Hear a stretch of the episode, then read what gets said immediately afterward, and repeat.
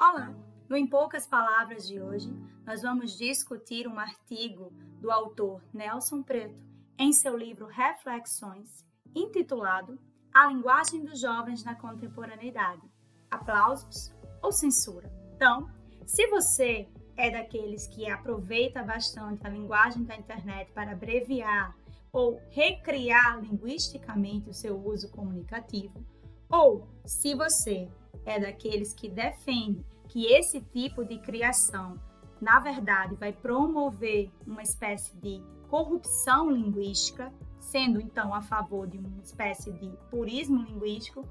esse texto é para você, para que possamos discutir essas questões dentro do universo do uso das ferramentas digitais. Bom, primeiro ponto que o autor defende é que falar-se de censura no universo educacional nunca é uma situação muito bem-vinda, pois isso, ao invés de promover a aprendizagem, acaba sustando, ou seja, terminando o diálogo naquele momento. Então, seria muito mais interessante, na verdade, entender como essa recriação linguística acontece, o que a promove, o que perpassa, na verdade, os nossos usos das ferramentas, é, sejam elas o lápis, o papel ou a tela, mas é esse uso que, digamos assim, acaba promovendo essa espécie de inventividade no uso da língua, de maneira que vamos assim dando a nossa cara, a nossa criatividade,